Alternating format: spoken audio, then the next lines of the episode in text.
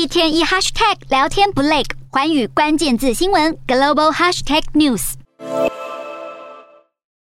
猴痘病毒持续扩散，现在现身在亚洲的南韩和新加坡。南韩第一位确诊猴痘病毒的民众，年龄三十多岁，二十一日从德国入境南韩，出现疑似猴痘的症状，包括发烧、疲倦、皮疹变严重等等。由机场检疫人员通报，经过检测后确诊，目前正在接受治疗。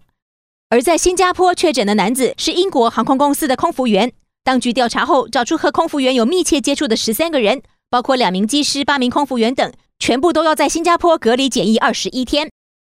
卫生部证实，我国出现了一起输入型猴痘病例，确诊的四十二岁英国男子是一名空服人员，目前在国家传染病中心接受治疗。当局至今已经追踪到了十三名密切接触者。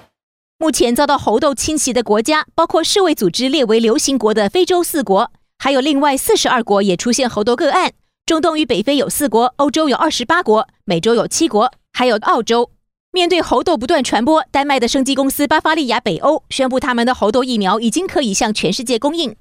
We have a annual capacity in our manufacturing site at approximately thirty million doses annually,